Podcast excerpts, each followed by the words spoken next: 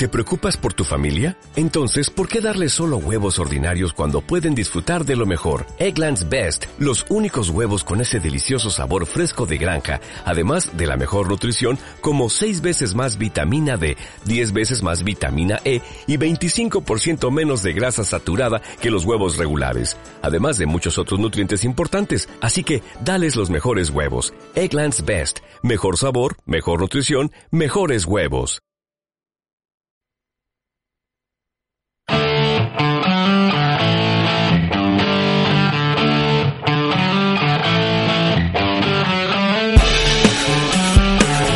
Season Finale. En Metro Radio.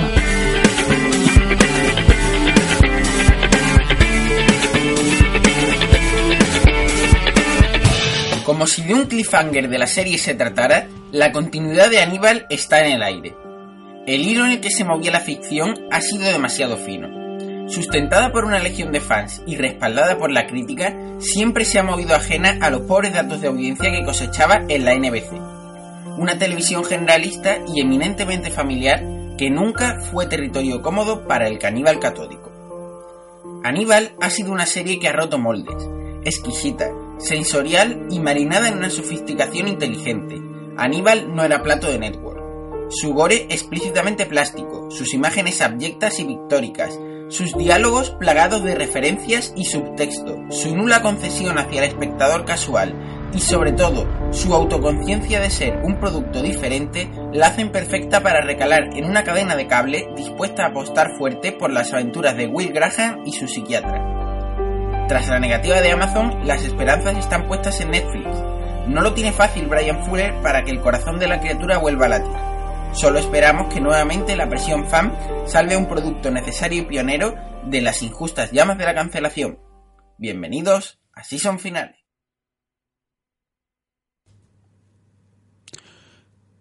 Muy buenas, empezamos hoy nuestro programa de Season Finale eh, dando la bienvenida a nuestro compañero Les Reyes. Buenas tardes, Pablo. Y Mariló García, bloguera de Yo no me aburro y redactora de Cinemanía. Muy buenas tardes. Hola, ¿qué tal? ¿Qué tal, Mariló? Pues vamos a hablar un poquito de, Aníbal. Eh, hemos hablado de, que evidentemente la han cancelado, es la noticia eh, estrella, pero, pero yo quiero que, me digas un poco, porque sabemos que, puede tener algún tipo de, salvación en, en, alguna otra cadena. Y bueno, se está hablando, se habló de Amazon en un comienzo, eh, parece ser que Amazon ya, ya ha dicho que no, también se habla de Netflix. ¿Qué es lo que hay de verdad y qué es lo que no de estos rumores? Bueno, yo creo que primero Amazon creo que contestó a, un fan que, le había preguntado directamente o algo así. Eh, bueno, yo creo que Aníbal es una serie que lo, atípico es que se haya emitido en un canal abierto, eso para empezar. Entonces que haya sobrevivido tres temporadas ya me parece me parece un lujo, ¿no? Que ahora la intenten salvar, pues no sé, incluso se ha hablado de Hulu, ¿no? Que ha, que ha salvado de Mindy Project o como habéis dicho Netflix si va a ser para hacer una cuarta temporada pues que nos va a desencantar a todos, yo prefiero que se quede en la tercera, ¿no? Que todavía no hemos visto cómo acaba y además que Aníbal necesita un final, ¿no? Ya sabemos cómo acaba, o sea que, que lo tenemos que ver también en televisión. Pero también, eh, al hilo de lo que ha dicho Brian Fuller, que ya tiene escrita una cuarta temporada, eso significa que esta tercera temporada en ningún caso va a acabar con un final cerrado. Y eso puede... Bueno, ¿no? Sí, hombre, si él quiere eh, Brian Fuller siempre dice eso, porque lo ha dicho con todas sus series que siempre tiene más temporadas y luego la serie se acaba y se acabó, ¿no? Eh, no sé, él, yo creo que intentará, claro, continuar, porque al fin y al cabo es que Aníbal ha sido y es una de las mejores series que se emiten ahora mismo en televisión. Entonces, que él quiera continuar, que pueda escribir una cuarta temporada, es obvio que, que, que Brian Fuller lo diga, ¿no? Pero, pero si va a sobrevivir a la tercera temporada, pues que también lo escriba bien, no haga un final, un final cerrado de esa manera. Yo ya te digo, yo si hay una cuarta temporada y sigue el mismo nivel, chapo, pero, pero no sé, ya si empezamos en una u otra cadena, vete a saber cómo acaba, ¿no? Y ahondando un poco en la calidad, eh, lo que hemos comentado, eh, Aníbal empezó siendo una serie que, que, le daba un poco de concesión al espectador porque tenía también un poco su trama serializada y tal, pero poco a poco se ha ido desligando y hemos visto que cada vez más, y sobre todo en esta tercera temporada, que, que ya ha explotado totalmente, es una serie distinta, es una serie que no hace concesiones al espectador casual y yo creo que eso le ha hecho perder también un poco de, esa audiencia, ¿no? Que no, era mucha en un principio, pero que ahora se resume ya en un millón de espectadores, lo cual es difícil de mantener, como has dicho, para, para la generalista y para NBC, que es una cadena familiar. Hmm. Hombre, eh, sí, o sea, de todas formas, eh, Aníbal, aunque ha cambiado, ha cambiado ligeramente. Yo recuerdo los dos primeros episodios que los vi seguidos, que me parecía una serie brutal. O sea, me parecía que además iba a ir a más y alguien que se enganchó al principio, o sea, no engañó a nadie. Te quiero decir, eh, ya los dos primeros episodios eran bastante heavy mm, y eso que no salía Aníbal. Te quiero decir que siempre ha habido, es una serie muy metafórica y, es verdad que al principio, bueno, te lo imaginabas, ¿no? Y llegó un momento en que ya ves cómo Aníbal, evidentemente es un asesino y cómo cocina lo que cocina, ¿no? Pero nunca engañó al espectador. ¿Ha ido bajando la audiencia? Pues sí, también es que es muy peculiar, ¿no? O sea, se regodea mucho en, en, las escenas, en la fotografía, en esa música inquietante, ¿no? Y ha ido dando más paso al, asesino y, y al, en este caso, por ejemplo, en, la última temporada, la mujer del asesino, que es un personajazo más que a, los propia, a la propia policía, ¿no? Pero yo creo que no engañó, aún cambiando, ¿no? Ligeramente. Yo creo, uh, Mariló, que como portavoz de gente que se ha ido desenganchando un poco de la serie, aunque me volví a rescatar con la, el final de la última temporada, como que volvía a esperar el siguiente episodio. Eh, sin embargo, con esta última estoy pensando mucho si seguir o no seguir, porque el problema básicamente es que va decelerando el, ritmo desde el principio hasta quitando el último tramo de la, de la temporada anterior, ha ido volviéndose más reflexiva aún y más pausada. Entonces, igual que igual un público que perseguía un argumento parecido en, temas de ritmo al silencio de los corderos mm, puede haber no haber seguido a la serie en ese en ese camino más introspectivo. Bueno se aleja también de la película no para eso tenemos a la película. Si iba a calcar lo que vimos en el cine que también pues son grandes películas no tiene mucho sentido. Se está un poco centrando en, más en, Aníbal y, es verdad que tiene menos acción, ¿no? Y se está haciendo, pues, eh, se está como retroalimentando eh, de la propia serie. Eh, yo creo que si se aleja del cine, mejor. otra cosa es que te guste o no te guste. Yo sí reconozco que en esta temporada, por ejemplo, el segundo episodio que transcurre en Palermo, lo terminas de ver y, y, dices, sí, bueno, este episodio que ha venido aquí, ¿no? O sea, quiero decir, que también incluso los que somos como muy fans eh, vemos los errores, ¿no? Y hay evidentemente hay ciertos errores. Yo creo que esta temporada además va a ser bastante, me da la sensación de que va a ser bastante caótica porque porque tienen que volver a Estados Unidos, ¿no? A lo mejor cuando vuelvan a Estados Unidos meten más acción y ahora están en una, bueno, están en Italia como más el renacimiento, como más centrándose un poco en el en toda la metáfora esta de y no sé qué y a lo mejor a mitad de la temporada vemos que, que vuelve, ¿no? La acción pero, pero bueno, nunca se sabe. Lo, importante para cualquier faníbal es que, es que no, sabes a, qué te vas a enfrentar con cada episodio.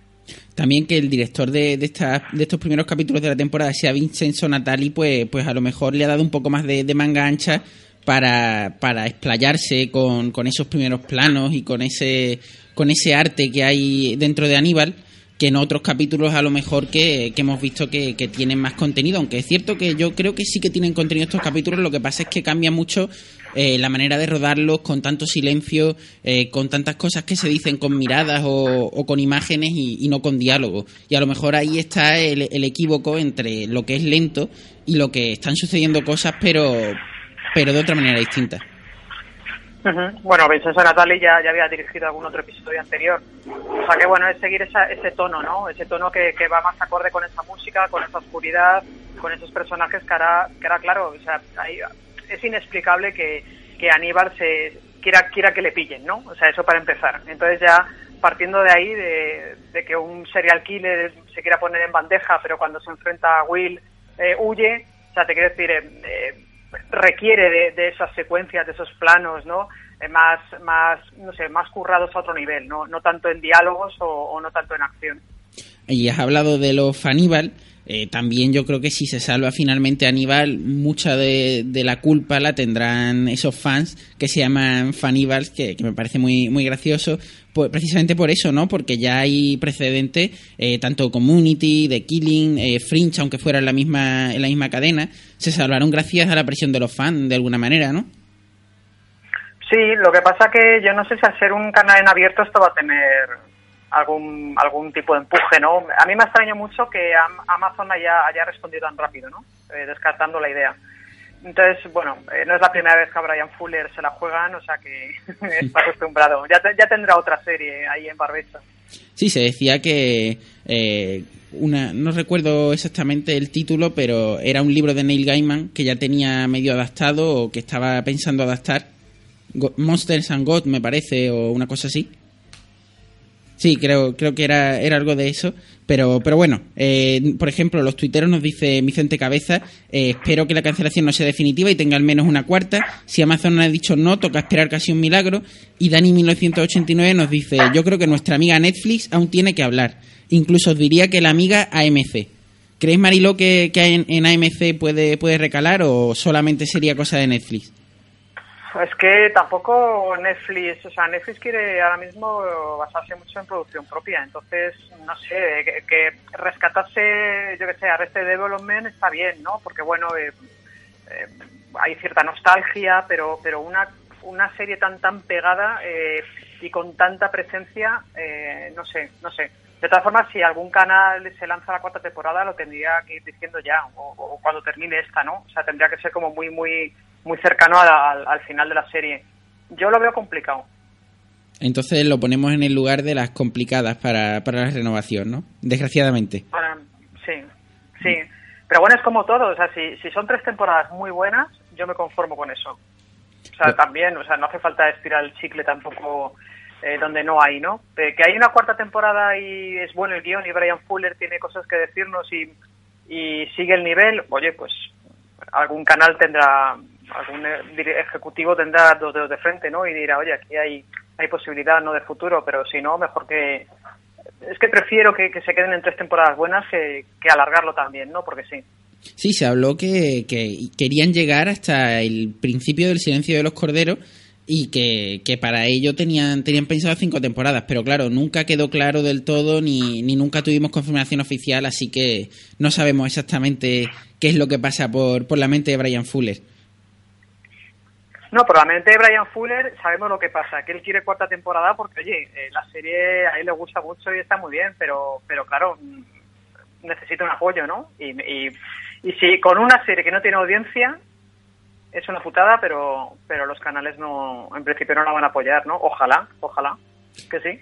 Pues pasamos de serie y vamos a hablar ahora de True Detective. Ha empezado la segunda temporada y bueno, yo creo que eh, viendo un poco eh, lo, que se ha visto por las redes o la opinión de los espectadores, yo creo que no ha decepcionado, pero sí que la gente esperaba a lo mejor algo distinto y se han encontrado con una, una situación, a lo mejor un primer capítulo menos denso, algo, algo así como, como si fuera un True Detective pero quitando todo el rollo metafísico y todo lo que le hacía diferente a la primera, que yo creo que, ha sido lo que le ha chocado a mucha gente, que se han encontrado un producto algo más light.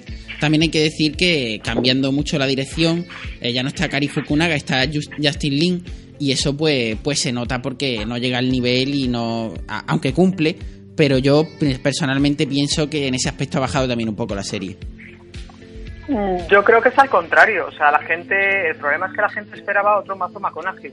Sí, sí, por eso digo que, que la gente esperaba algo muy parecido y se ha, se ha encontrado algo más light. O por lo menos yo, yo he visto el primer capítulo algo más light eh, en cuanto a contenido y en cuanto a densidad.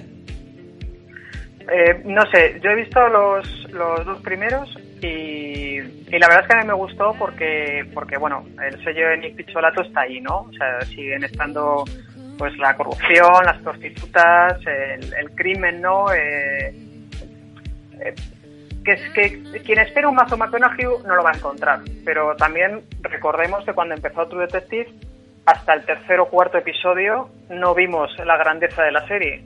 O sea, yo creo que los primeros episodios, sí, bueno, veíamos a Matthew McConaughey con sus monólogos y tal, nos, nos impactó porque eso no se veía en televisión, esas largas secuencias, esos flashbacks, además dos actores con, con tanto renombre, ¿no? Como Woody Harrelson, que además son amigos en la vida real. O sea, tenía una serie de, de, piezas el puzzle muy muy apetitosas, pero hasta el tercero o cuarto eh, no nos dimos cuenta de que había había gato encerrado, es decir, que ahí había algo más, que había había un subtexto, ¿no? Que había cosas escondidas y muchos etcétera que luego, sin embargo, Nick Pizzolato siempre ha dicho que ahí no había nada escondido. O sea, que el propio creador ha creado un montón de, de mitología alrededor de una serie pero luego él dice que no, que no había para tanto, ¿no? Que todos esos guiños eh, son inventos, entre comillas, de, de, los fans.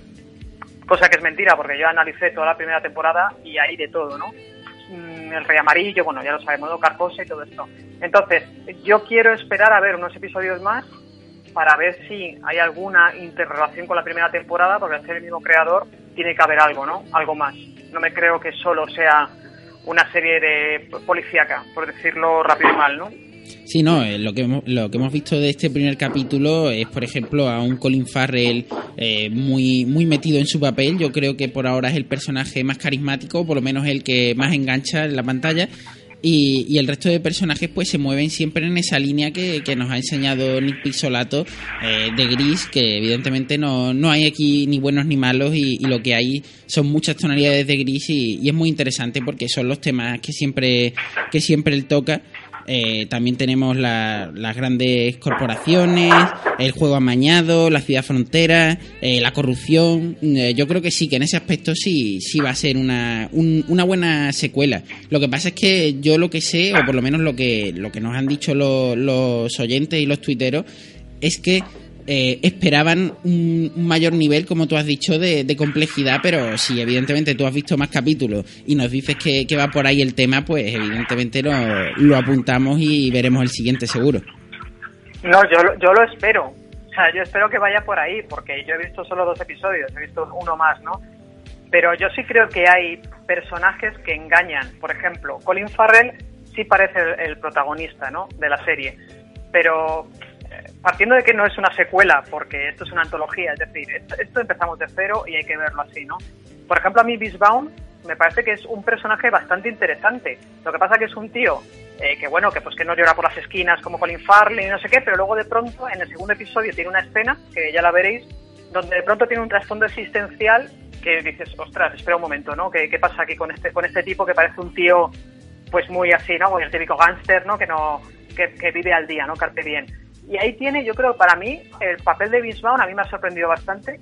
También me ha sorprendido mucho Rachel McAdams, porque en la primera temporada, por ejemplo, evidentemente no había mujeres, solo había mujeres un poco eh, florero, ¿no? Por decirlo, por decirlo así. Y nunca te esperas de Rachel McAdams, con esa cara de dulce que tiene, ¿no? Pues que vaya a ser una tía, pues, eh, pues un contrincante a la altura de, por ejemplo, Colin Farrell, ¿no? Y el que a mí más me ha gustado ha sido Taylor Kitsch que yo no apostaba nada por él, me parece un actor joven que todavía no, no ubicamos bien y creo que su personaje sí es de los que va a poder desarrollarse y, y dar más de una sorpresa. Sí, lo que yo te iba, te iba a comentar era eso, precisamente. Rachel McAdams me, me pareció también muy interesante. Y Vince Vaughn, eh, hay mucha gente que, que, ha criticado solamente viendo el piloto que, que, no se crea en su personaje. A mí me gustaba mucho y también el personaje de, de Kelly Reilly lo, los veo muy, muy intrigantes y, y, con muchos matices que seguramente se, se podrán descubrir en el, en el futuro. Sí, hombre, Kelly Reilly está muy estereotipada, ¿no? El, personaje este, bueno, pues de mujer, de gángster, que, seguramente ella manda más que él, ¿no? Este rollo Lady Macbeth, no sé, eh, eh, está un poquito estereotipado, ¿no? Pero bueno, el piloto es verdad que para, para presentarnos tantos personajes tenía que ser muy muy así, ¿no? Muy muy de, de, de presentarte uno, dos, tres cuatro. Es que eh, no tiene nada que ver con la, con la primera parte. En la primera parte los personajes secundarios íbamos descubriéndolos episodio a episodio, ¿no? Aquí en el piloto nos presentan todos los jugadores de la partida, ¿no? Entonces, eh, claro, al final sí es verdad que bueno que puede que puede pecar de, de, decir, bueno, este es el gángster, este es el poli tal, esta es la poli no sé qué, o sea, que son todos como muy muy encasillados. Pero yo creo que es un arranque que sí que tiene muchas posibilidades de desarrollo y de ver qué se cuece ahí, ¿no? Sí, también, no, también... no, creo que. No, no, no, yo no me puedo creer que Nick Pizzolato nos presente una serie así, o sea, tan superficial. No, no me lo quiero creer. También hay que decir que, que, en la primera temporada nos presentaban a dos personajes principales y en esta parece que tenemos tres. Quizá a lo mejor ahí también esté el cambio, el cambio importante dentro de la serie, porque de ser dos personajes principales, pues les daba lugar, y como tú has dicho, si encima tenían un buen feeling fuera de la pantalla, pues a tener unas escenas eh, actorales muy impactantes y muy bien hechas y a lo mejor eso va a ser un reto aquí que, tres personajes puedan compenetrarse bien o, no, dependiendo de, cómo se lleven, claro, no, no lo sabemos, pero, pero que sean fuertes en pantalla y que transmitan. Hmm.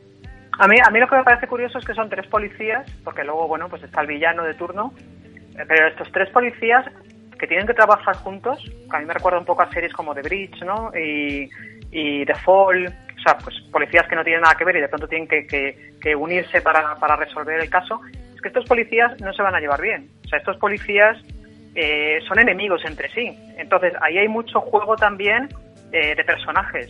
Y creo que esta, esta, esta serie lo bueno que tiene es que no va a recaer todo en un actor, como pasaba en la primera, porque todo era Matthew McConaughey. Eh, aquí no, aquí tiene que recaer en todos. Entonces hay muchas interrelaciones que yo creo que, es un poco la metáfora de todas las autovías que vemos continuamente, ¿no? Y que seguimos viendo en el segundo episodio, que se vieron desde, desde el póster, que es que está todo, todo conectado, ¿no? Entonces, a mí sí me gusta la idea de que todos los personajes sean muy importantes. Ya que no tenemos a Matthew McConaughey, voy a repartirlo, ¿no? Voy a repartir esa importancia de un personaje en varios personajes. Y luego, has hablado de, de los directores, de Justin Lin, pero luego hay otros directores y está, que yo quiero ver este episodio, eh, algún episodio dirigido por Miguel Saponik, que es el director de Casa Austera, de Juego de Tronos. O sea, si ha hecho eso con ese episodio en Juego de Tronos, yo quiero ver lo que hace aquí, ¿eh? En True Detective. Y ya un último apunte de True Detective. Eh, ¿Por qué crees que han dejado eh, el estilo de que un solo director se haga cargo de toda la serie, como fue la primera con Kari Fukunaga, y que yo creo que le fue genial porque le dio una coherencia a toda la serie y una similitud entre los capítulos muy buena? a, eso, a dejar que dos, tres directores se hagan cargo de la serie, que sí, que dejan su, su impronta y su huella, pero que a lo mejor no le dan toda la coherencia necesaria, o por lo menos desde mi punto de vista, a mí me parecía más original y, más acertado eh, esa primera temporada con un solo director. Bueno, a lo mejor son secuencias que necesitan de otro tipo de dirección, ¿no? A lo mejor vamos a ver más escenas de acción o vamos a ver otro tipo de escenas ahí no lo sabemos. No sabemos si es algo personal entre Fukunaga y, y Pizzolato o, es que recordemos que también Fukunaga después de, True Detective le salió la posibilidad de hacer It, la serie, lo que luego lo pasa que al final no la ha hecho. Quiere decir que es gente que de pronto tiene un montón de, proyectos y bueno, pues dice, pues yo me voy, tú te encargas, tú sigues con, con tu antología de detectives eh, hechos polvo, pero yo me voy a hacer otras cosas, ¿no? Que yo aquí ya he hecho lo que tenía que hacer. Mm, yo no creo que sea un problema que haya diferentes directores. Yo creo que al contrario, que pueden podemos descubrir otro otro Fukunaga, ¿no? En, en, alguno de estos directores. Hay uno hay uno danés que es prácticamente desconocido que a lo mejor da también la sorpresa. Perfecto, pues lo apuntamos y evidentemente apuntamos esos, datos que nos has dicho para, el segundo capítulo. Y también hablamos ahora de, de Sense8 eh, una serie que, evidentemente cuando salió en Netflix y precisamente por el formato en el que sale, eh, la gente la gente más inquieta la, vio muy rápido y sin embargo ahora después de ya varias semanas pues ya se puede reposar un poco y ya podemos hablar tranquilamente de la serie. Yo la he visto completa y me parece una genialidad de, principio a fin. Una serie que solo podía llevarse a cabo en Netflix porque la estructura es más de película eh, por, por la intensidad a la que están grabados los capítulos que de serie. Eh, y una serie totalmente recomendable, sobre todo si puedes empatizar con los personajes, cosa que no es fácil, pero sobre todo porque son ocho, pero que yo creo que la serie consigue en cierta manera. No sé, Mariló, yo sé que tú, tú has seguido la serie bastante fielmente y encima sí, también... La, la terminé ayer. La terminaste ayer, ¿no? terminé ayer. ¿Y qué te ha parecido? no quería terminarla, no quería terminarla. Es la, la típica serie que, que, no te importaría seguir viendo episodios porque, porque bueno, eh, sin, sin llegar a la comparación final, pero es un poco un perdidos, ¿no? Por esos personajes que, que vas un poquito ahondando en ellos, al principio no sabes quiénes son, pero vas conociendo a través de flashbacks, pues por qué son así, por qué actúan de una forma u otra. Y, y todos estos personajes tú sabes desde el principio que están conectados, ¿no? Pero desconoces por qué y, y la forma de rodar cada episodio, porque cada episodio es de una hora, o sea, son episodios además contundentes, con mucha chicha, donde siempre salen todos los personajes, cosa que me parece increíble. eh, aunque, se, aunque se centren un poquito más en unos u otros, salen todos los personajes siempre. Eh, y, bueno, y, tiene un... O sea, si ya lo que es eh, la forma es una pasada, porque bueno, te puede recordar a las malas a la peli de los Wachowski, porque de los Wachowski el, el Atlas de las Nubes, que a mí no me gustó nada, es ese rollo de personajes que, que bueno, y, están interconectados en diferentes épocas y es un poco, ahí sí hicieron un lío. Y sin embargo aquí te das cuenta que también hay un rollo Matrix importante de, estas, de esta dualidad de, personajes pues que están interconectados pero viven en diferentes países, eh, tienen diferentes culturas, eh, son todos muy diferentes, algunos son, son asesinos, otros no, otros son gente muy bondadosa, pero todos tienen en común que son capaces de conectar, ¿no? Que es algo que ha perdido el ser humano, con lo cual te, acerca un poco a la filosofía también de Avatar y bueno, un poco este universo, ¿no? Pero a mí lo que lo que me parece más alucinante de Saint 8 es que es que aparte de que está Miguel Ángel Silvestre, que eso para mí me parece un puntazo, pues porque la verdad es que su personaje, o sea, como actor creo que, que se entrega al 300% en esta serie, o sea, el personaje que hace, que sale en todos los episodios, eh, tiene un punto de autoparodia muy peligroso que te puedes reír, ¿no? Pero, pero que él lo sabe mantener muy bien, sabe mantener un equilibrio ahí como actor de culebrones, ¿no? Que le han indignado, se supone que es mexicano, aunque sea, tenga padre español. Y luego también todo el, el, el, toque que tiene desde el piloto, que además es un piloto que puede asustar, porque tiene mucho rollo, pues, eh, pro eh, derechos gays, ¿no? O sea, eh, el Día del Orgullo Gay, los tres primeros episodios, creo recordar, transcurren durante el Día del Orgullo Gay eh, muchos personajes son homosexuales, hay la protagonista, más protagonista, pero de alguna forma es una transexual que recuerda mucho a Lana Wachowski. Es decir, se ve que hay mucha, mucho punto autobiográfico, ¿no? Y, mucho punto metafórico. Tiene unos grandes diálogos, la música es estupenda, tiene un montón de, claves escondidas también, ¿no? De guiños a otras series, al cine y creo que es súper entretenida. O sea, no le puedes pedir más a una serie con tantos personajes y, y que sea entretenida, que tenga un misterio, que tenga un supervillano y que sabes desde el principio que bueno que es eso no que es un, es fantasía no es, ciencia ficción yo lo destacaría una cosa que, que, me ha parecido muy interesante y es que yo creo que es la primera serie que realmente te muestra una verdadera multiculturalidad porque no, no te muestra distintas razas, por ejemplo, en Estados Unidos, sino que te, lo muestra en distintos puntos del globo y lo más interesante es que se han ido a rodar allí. Eh, cada director ha cogido dos o tres, dos o tres localizaciones, los Wachowski, por ejemplo, han rodado en Chicago, San Francisco, Londres e Islandia, James McTay, que es el director de de Vendetta en México y Mumbai, eh, Dan en Seúl y Tom Tigwer en Berlín y Nairobi. Eh, yo creo que eso es muy interesante porque han rodado realmente en los sitios, porque realmente son multiculturales y porque sin intentaban dar una apariencia global de que, de que estaban rodando en todas las partes del mundo y que la serie transcurre en todo el mundo, yo creo que en ese aspecto lo han conseguido totalmente y es de agradecer porque muchas veces te dicen que están eh, en Kenia y sin embargo están en un plató y, eso a la larga se nota. Sí, sí, esto, o sea, lo que son las localizaciones es brutal, porque además hay localizaciones que no solo sirven de, escenario para que quede bonito, sino que tiene un porqué y tiene una historia y, se gira en torno a esa localización, a lo mejor el episodio, ¿no? Sí es cierto, el único pero que, que yo le, veo, ya que te arriesgas y te gastas la pasta además en, rodar en tantos sitios con tantos actores, porque luego hay muchos secundarios. O sea, son ocho protagonistas, pero bueno, tienen sus parejas, sus familias, etcétera, ¿no? Y sus amigos. Eh, ¿Cómo hablan todos en inglés? sea, es una cosa inexplicable, ¿no? Ya que te lanzas al ruedo, eh, es muy complicado eh, de pronto ver a una, a una mujer hindú rezar en inglés, ¿no? No sé, esas son cosas que chocan. Luego, luego sí es verdad que hay partes en, la que, en, las que ellos hablan sus idiomas, porque de pronto pues la hindú habla alemán, porque conecta con el alemán, etcétera, ¿no? Pero de primeras, una, una serie tan ambiciosa, con tanta pasta, con, con recreaciones en, en tantas localizaciones, que todos los personajes, pues bueno, hablen el mismo idioma, resulta incoherente, por decirlo de alguna manera, ¿no? Pero se le perdona. La verdad es que al, ver la serie completa ya es lo que menos te importa, ¿no? Sí, un último apunte es que, por ejemplo, eh, la empatía con los personajes yo creo que es algo fundamental en esta serie porque si bien en un primer momento parece que es de ciencia ficción pura, después te das cuenta que la ciencia ficción no es más que eh, una artimaña para, para poder mostrarte todo, todos esos personajes y cómo están conectados entre sí. Y yo creo que si no empatizas con los personajes, pues realmente la serie no, no te va a llegar. Y, y, eh, han conseguido algo muy complicado, que personajes totalmente distintos entre ellos eh, puedas sentir algo por ellos y, y puedas empatizar, o al menos que te caigan bien, que es importante y son ocho personajes. Como tú has dicho, no solamente son los personajes, sino que también son los secundarios. Y no solamente hay secundarios, que también está el villano. Eh, es una serie con muchísimas ramas, eh, con muchísimas metáforas, como tú has dicho. Y yo creo que para la gente que les gusten las buenas historias y las historias tipo perdidos, como, como has dicho tú, eh, la primera temporada sobre todo, esta serie pues los va a colmar totalmente.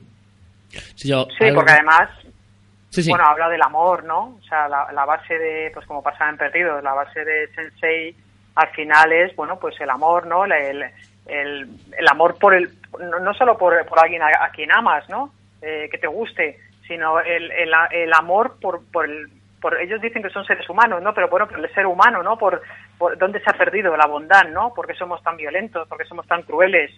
O sea, al final trata de unos temas, pues, muy generalistas, ¿no? El amor, la amistad, el dolor, la pérdida, y, todos los personajes han sufrido, eh, quieres saber más de ellos, eh, aunque no seas de, yo qué sé, pues de, Bombay o no seas de Reykjavik, entiendes perfectamente a, estas personas, a estos personajes, ¿no? Al final es un sentimiento mundial, o sea, es un sentimiento humano que todos hemos, hemos vivido o hemos padecido en algún momento. Entonces es fácil reconocerse con ellos. De todas formas, como tampoco es un drama al uso, porque tiene mucha acción y además tiene mucha comedia, tiene muchos puntos de comedia, no es el típico drama que, que bueno, que se te hace denso, ¿no? Y no, o sea, juega muy bien a, a, diferentes géneros, con lo cual también es muy complicado, porque estás tocando el humor, pues por ejemplo, Miguel Ángel Silvestre tiene muchas escenas de, dramáticas, evidentemente, pero su personaje es que da pie a la parodia, entonces siempre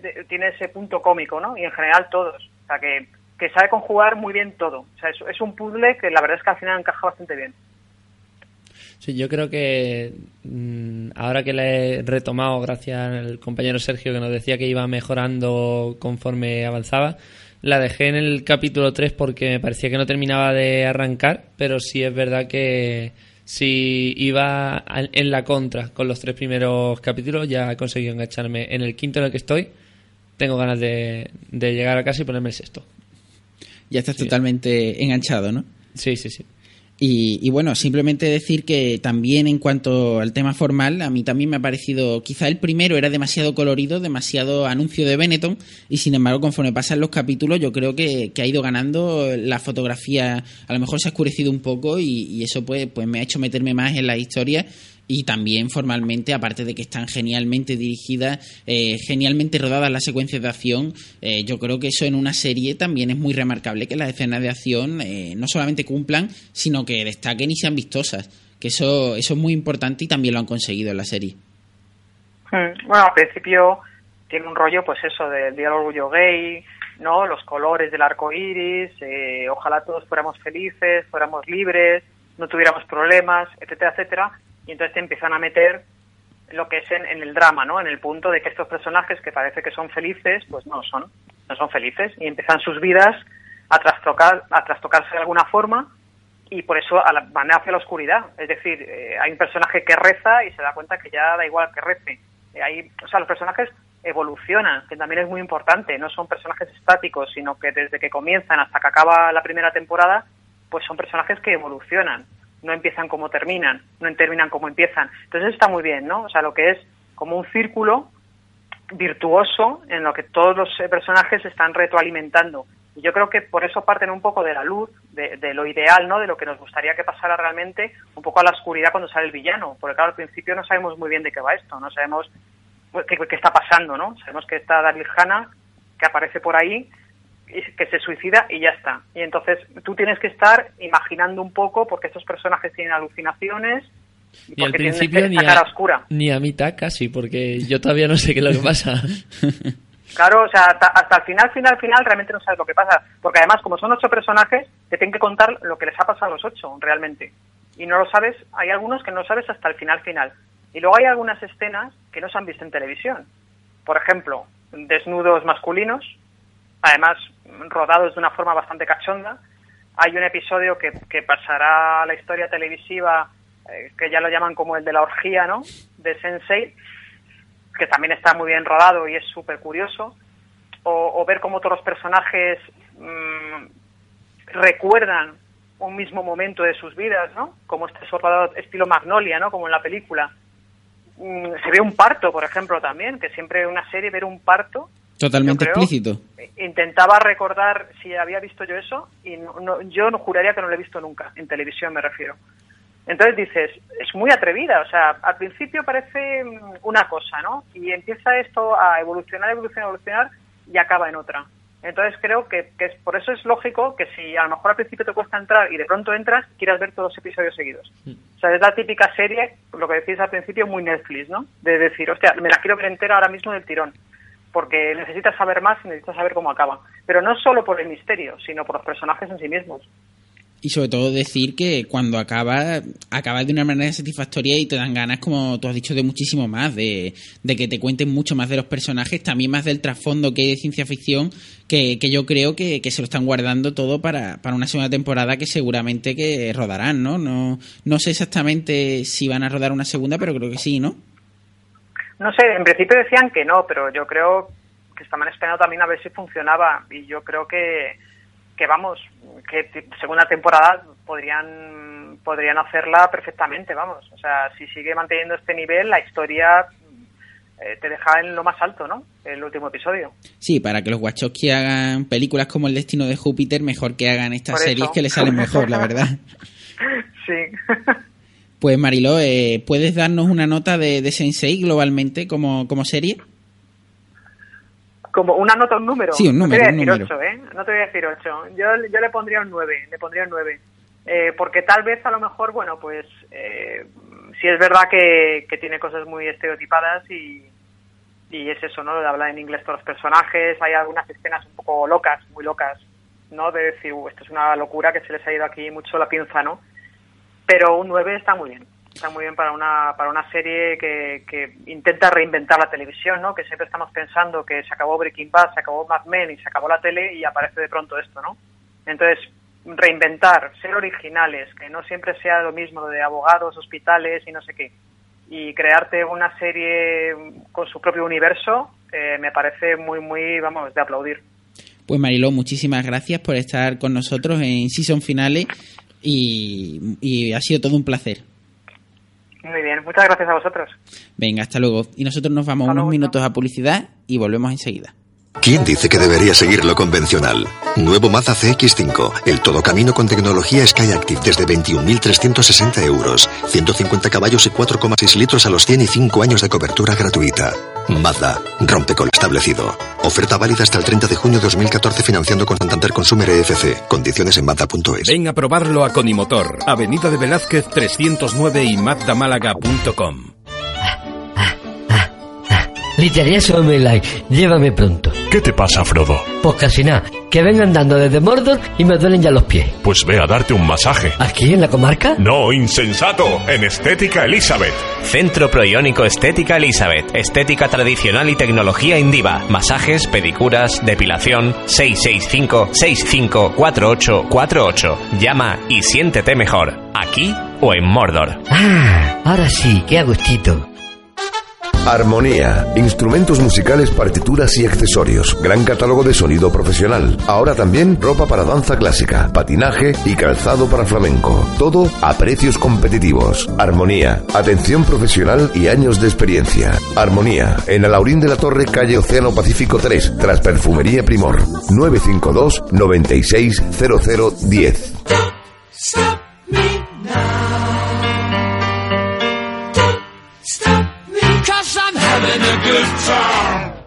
En la Fundación Josep Carreras llevamos más de 25 años luchando contra la leucemia. Ayúdanos a que nuestra labor de investigación no pare. Envía un SMS con imparables al 28027. Fundación Josep Carreras. Hasta que la curemos, no pararemos. Coste del mensaje 1,2 euros. Donativo e íntegro. Disponible para Movistar, Orange, Vodafone y Yoigo. Autovisa. Tu Ford. En Autovisa siempre al mejor precio. Date prisa, ven a Autovisa. En Avenida de Velázquez 309 en Málaga y Juan de la Cierva 8 en Marbella. En cada esquina, una inquietud. En cada calle, una historia. En cada plaza, un protagonista. El vendedor de peines. Vendemos vida. Porque nuestra Málaga es una ciudad viva. Soy Rafael Calvo, el vendedor de peines. Los martes de 8 a 9 de la tarde y los jueves de 7 a 8 de la tarde. Les espero. El vendedor de peines ya está aquí. A ver, a ver. Señor Torresano, don Jaime Wallace, Pablo García, eh, don Juan Antonio Uñón, señor Aldana. En fin, yo creo que están, están todos. Hasta el nombre ya del programa. Se va a llamar eh, Radio Motor. Radio Motor en Metro Radio. Mm, no está mal. Todos los lunes hablaremos sobre mecánica, seguridad vial, competición, dos, cuatro ruedas, novedades, concesionarios, matriculaciones, en fin, intentaremos tenerles al tanto de lo que ocurre en el sector automoción. No lo olviden, de 7 a 8 de la tarde, todos los lunes aquí, en Metro Radio. Radio Motor.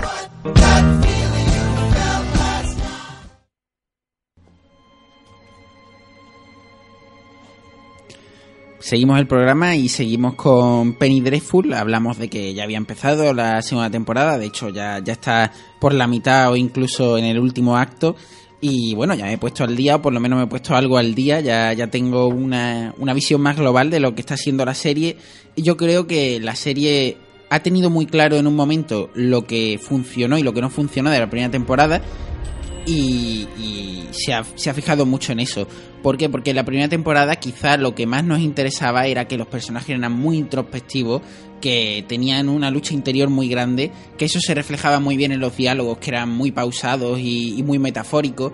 Y en esta segunda temporada todo se ha vuelto un poco más ligero, un poco más tipo por hacer una, una un símil como en American Horror Story de tercera temporada.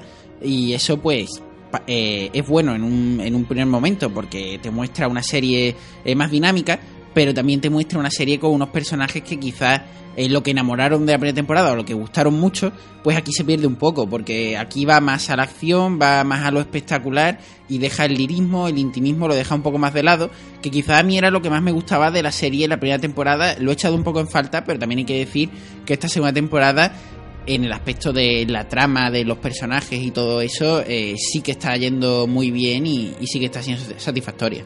Claro, aquí lo, lo que pasa es que Vanessa Ives no ha tenido su, no, sí, su sí, capítulo sí su intimista. Capítulo. Tuvo el capítulo con la que vuelve a ser el mejor capítulo de, de, la temporada. Un capítulo que te muestra cosas del pasado, también hay que decir, y es el mejor de la temporada. Sí, Eso lo, quizás dice algo.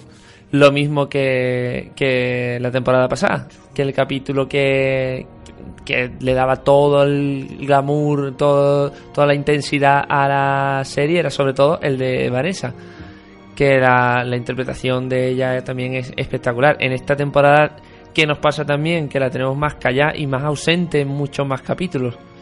El personaje queda un poco más relegado, pero sí es verdad que lo que es la trama sí ha adquirido un poco más de complejidad y de coherencia con la primera temporada. La primera temporada la trama era muy, muy, muy sencilla. Claro, era casi, casi inexistente. Era. Mmm... Era para poder conectar los mundos y para poder conectar los monstruos. Y en este aspecto, es, la segunda temporada es más serie. Claro, la segunda temporada tiene, tiene trama. No solamente son personajes. Entonces, habrá los que les guste más el, el primer tema y los que les guste más el segundo. A mí personalmente me gustan los dos, me parece que se complementan muy bien. Hemos tenido esos capítulos introspectivos en, la, en los primeros 10 episodios y en la segunda temporada vemos esos personajes, si los sueltas a moverse, cómo, que, cómo reaccionan.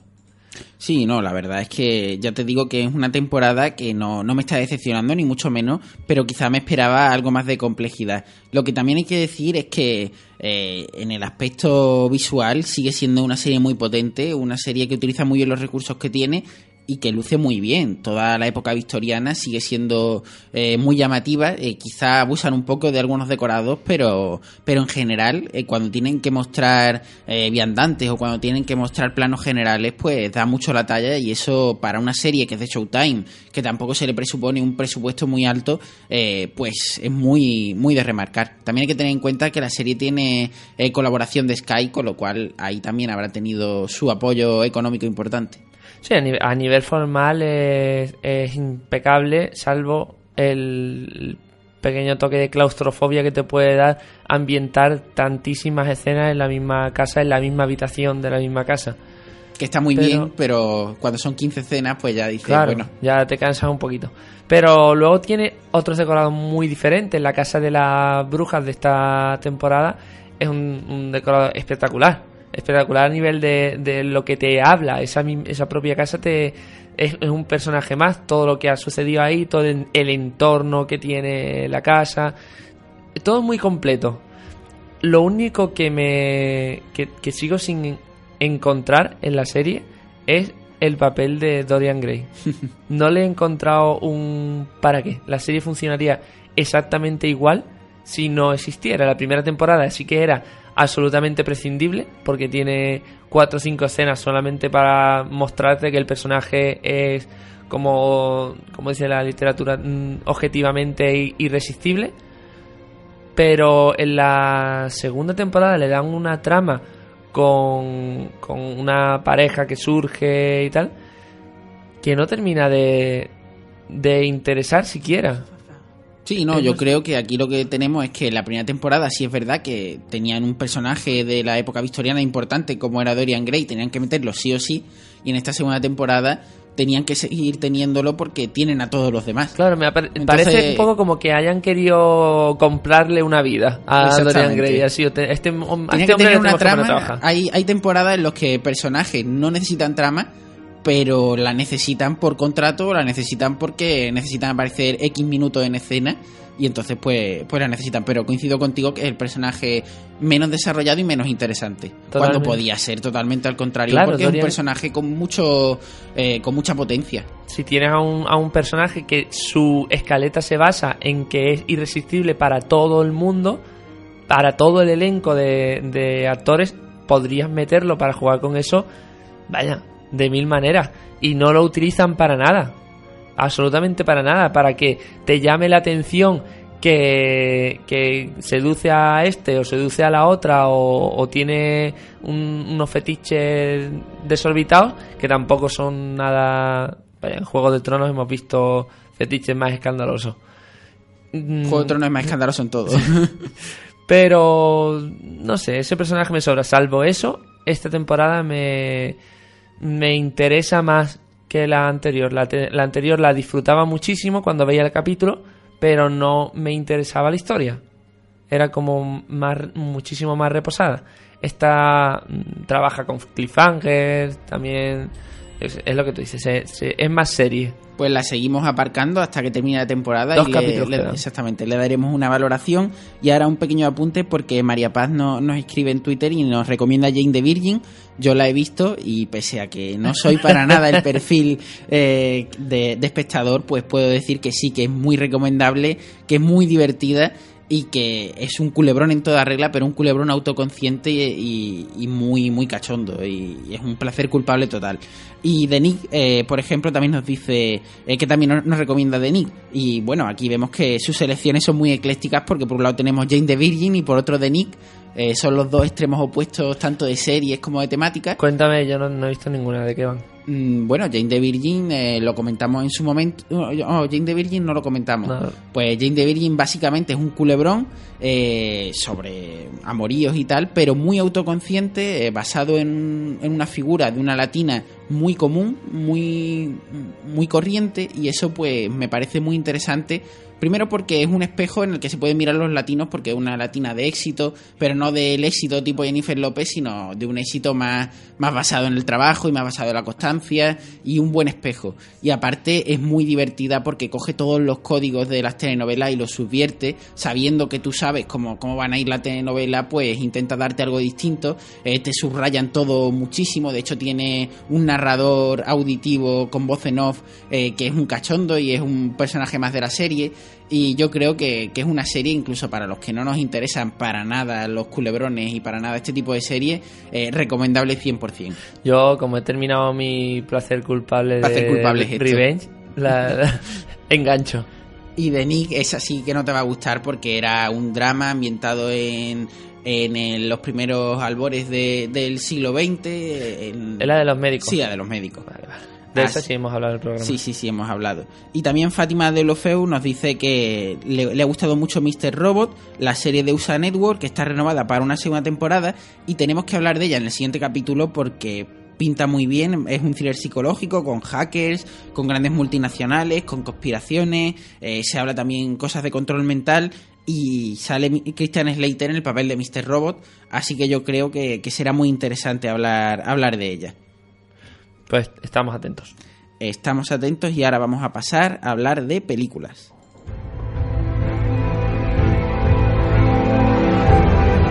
Películas.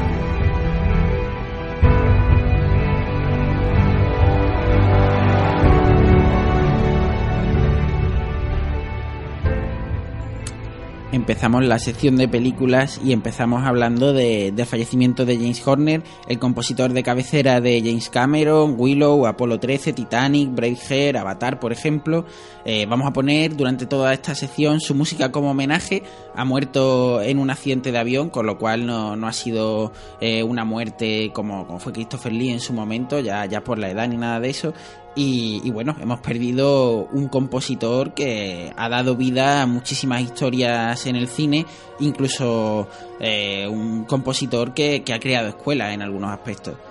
Así que ponemos la música y vamos a seguir desarrollando temas mientras, mientras escuchamos su música de fondo. Que es una gozada siempre. Exactamente.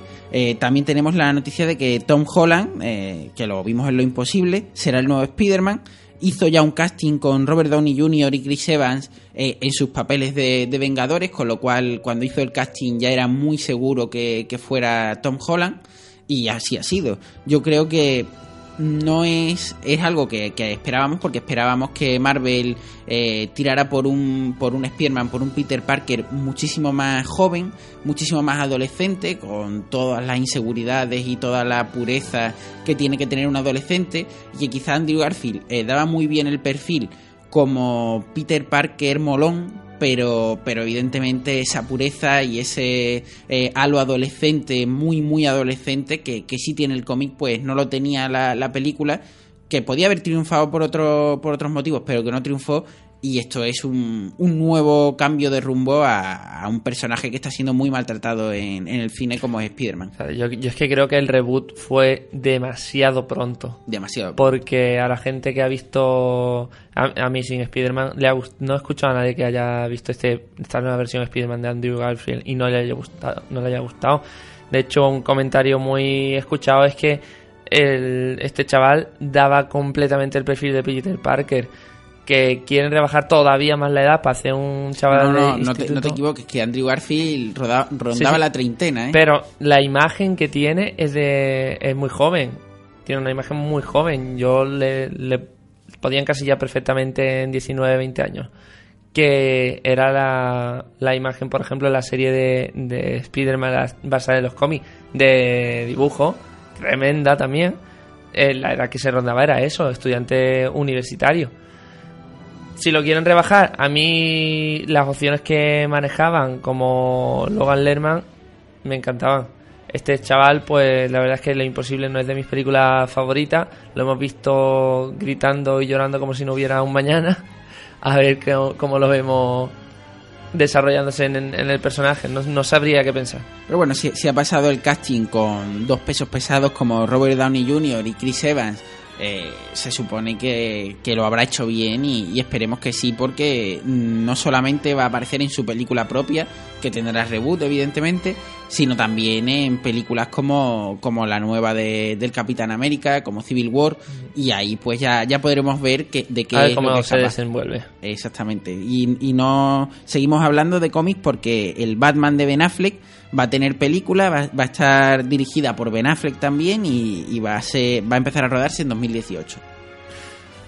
El, el- el hombre del el hombre del nombre del nombre con mala fama, pero mm, Ben Affleck dirigiendo ha hecho cosas muy buenas. Claro, y no solamente buenas, sino Sí. reconocidas, con lo sí, cual sí, totalmente. Actuando, lo hemos visto en un metido en, en unas mallas ya y con resultado nefasto. que después se ha demostrado que se podía hacer bien Daredevil con la serie. Pero bueno, habrá que esperar a ver cuál es el Batman que le han dado y qué hace con él. También, yo que sé, viendo cómo dirige, igual se le intuye un hombre con criterio que pueda haber aprendido de, de lo que ha hecho. Sí, todo el criterio que parece que no tiene actuando, o por lo menos no, no se lo sacan los directores, él Claro. sí lo, lo puede sacar. Un- una actuación también es un tándem, es lo que puede hacer el actor con lo que le llama el director. Igual nos hace comernos toda la crítica de Daredevil y, y posarla solamente en el director, cuando él sea el mismo que actúa y dirige. Pues lo tendremos muy A pendiente. mí me da penita, yo yo lo apoyo. a Ben- a. Lo último que ha hecho me ha gustado todo mucho. Sí, sí, no, últimamente la verdad es que está on fire. Y también tenemos otra noticia que Alicia Vikander, eh, la vimos en Ex Machina, era el robot principal, eh, ha elegido Bourne 5, eh, la nueva película de Bourne, sobre la película de Assassin's Creed. Podía escoger, pero evidentemente no podía hacer las dos porque coincidían en el tiempo de rodaje y no va a rodar Assassin's Creed, pero sí va a rodar Bourne 5. No lo entiendo, no entiendo esa decisión. No Pues- entiendo por qué para qué necesitamos un Born 5. No, yo tampoco lo entiendo, pero, pero la noticia es así. También al hilo de, de esa noticia, eh, la noticia es que Michael Fassbender y Marion Cotillard sí que van a salir en Assassin's Creed. De hecho, Michael Fassbender va a ser el protagonista absoluto, con lo cual... ¿Dónde eh, hemos visto a Fassbender? Bueno, Fassbender lo hemos visto fundado en Magneto, lo hemos visto en mil películas, eh, pero vaya que solamente diciéndote Magneto, Sí. la, la última, ya, ya te, puedes imaginar. Otra, otra noticia es que Terminator Genesis, la, la nueva película de Terminator, en la que sale Emilia Clarke, ha tenido muchas críticas positivas del público y ha sido totalmente destrozada por la crítica americana.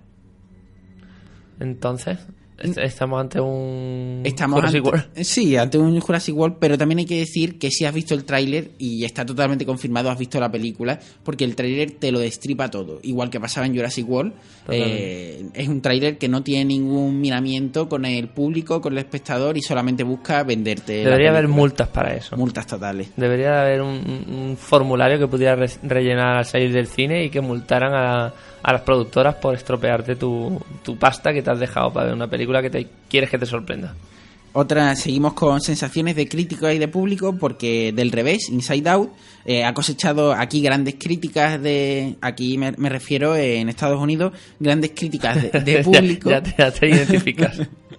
No, pero, pero no solamente grandes críticas de público, también grandes críticas de, de los propios críticos. Dicen que es la mejor película de Pixar. es que eso son palabras muy mayores. ¿eh?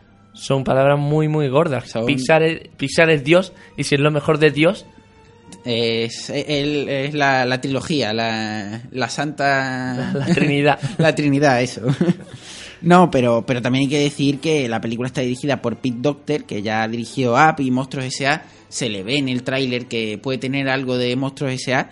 Y, y yo creo que, bueno, he visto, por ejemplo, un meme muy gracioso que dice, Pixar le puso, en Pixar te dijo que sentían los coches, te dijo que sentían los, pe- los peces, te dijo que sentían los juguetes, juguetes. y, y ahora te dice que sienten los sentimientos. Y, y me parece muy, muy acertada para, para lo que va a ir la película. eso te da la esencia de lo que hace Pixar siempre. Y aquí ya hablamos que es un proyecto con que, que genera un hype impresionante cuando ves a una, a una empresa que es capaz de crear mundos de cosas insignificantes como pueden ser coches o, o crear historias tremendas de un viejo y una casa. ¿Qué no puede hacer cuando O se un mete robot de en- basura, un o un que- que robot que, la que limpia me gusta. basura? Mm, co- ¿Qué no puede hacer cuando se da la carta blanca de meterse en la imaginación? Si los reyes de la imaginación se dan carta blanca, ¿quién no puede salir de ahí? Y por lo visto, lo que parece ser es que ha salido una obra maestra. Sí, no, y yo creo que estará muy equilibrada porque parece, eh, o por lo menos se ve en el trailer, con un diseño muy de dibujo animado, lo cual va a llevar en masa a los padres y a los niños al cine. Y sin embargo, pues. Sí, pero el trailer lo- es complejo, ¿eh? Exactamente, por lo que parece, el guion va, a- va a estar muy medido, muy milimetrado, eh, va a ser muy, Muy interesante, muy Pixar, y eso, pues, le va a dar el, el público completo, que es lo que busca Pixar y, y que consigue habitualmente, o por no decir siempre. Yo ya te digo, esperaba, no es un, no es un secreto que esperaba muchísimo el estreno de Jurassic World y justamente después estaba este. Así que de, Pues- de cabeza el estreno. Pues me parece, sí, se estrena el 17 de julio, así que estaremos muy pendientes. Y a nosotros ya se nos ha acabado el tiempo eh, y llegamos con el programa a sus finales. Ha sido un placer. Un placer como siempre, Pablo. Y nosotros nos escuchamos la semana que viene aquí en Season Finales, nuestro programa de series y películas.